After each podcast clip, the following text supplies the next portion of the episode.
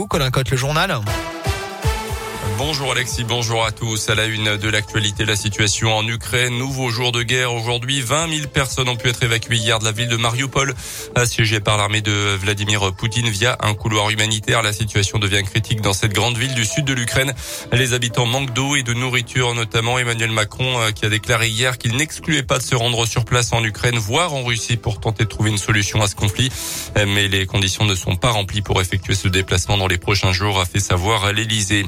Le le gouvernement dévoile dans ce contexte son plan de résilience aujourd'hui pour contrer la hausse des prix, notamment des carburants et des matières premières. Pas de quoi qu'il en coûte comme pendant le Covid, mais des mesures ciblées attendues en faveur des entreprises et des filières les plus touchées.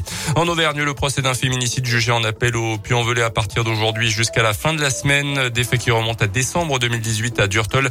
Le mari de la victime avait été condamné en première instance à 25 ans de réclusion par les assises du Puy-de-Dôme au mois d'avril dernier.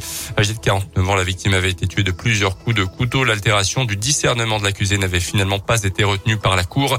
D'après la montagne, cette enseignante au lycée d'Issoire aurait évoqué devant sa famille le matin du drame sa volonté de quitter son mari. Plus légèrement du cyclisme, le TGV de Clermont est de retour. Rémi Cavagna va disputer aujourd'hui sa toute première course de la saison.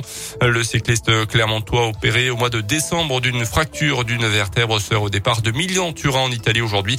Le champion de France en titre viendra notamment épauler son sprinter de l'équipe, le Britannique Marc Cavendish. 15.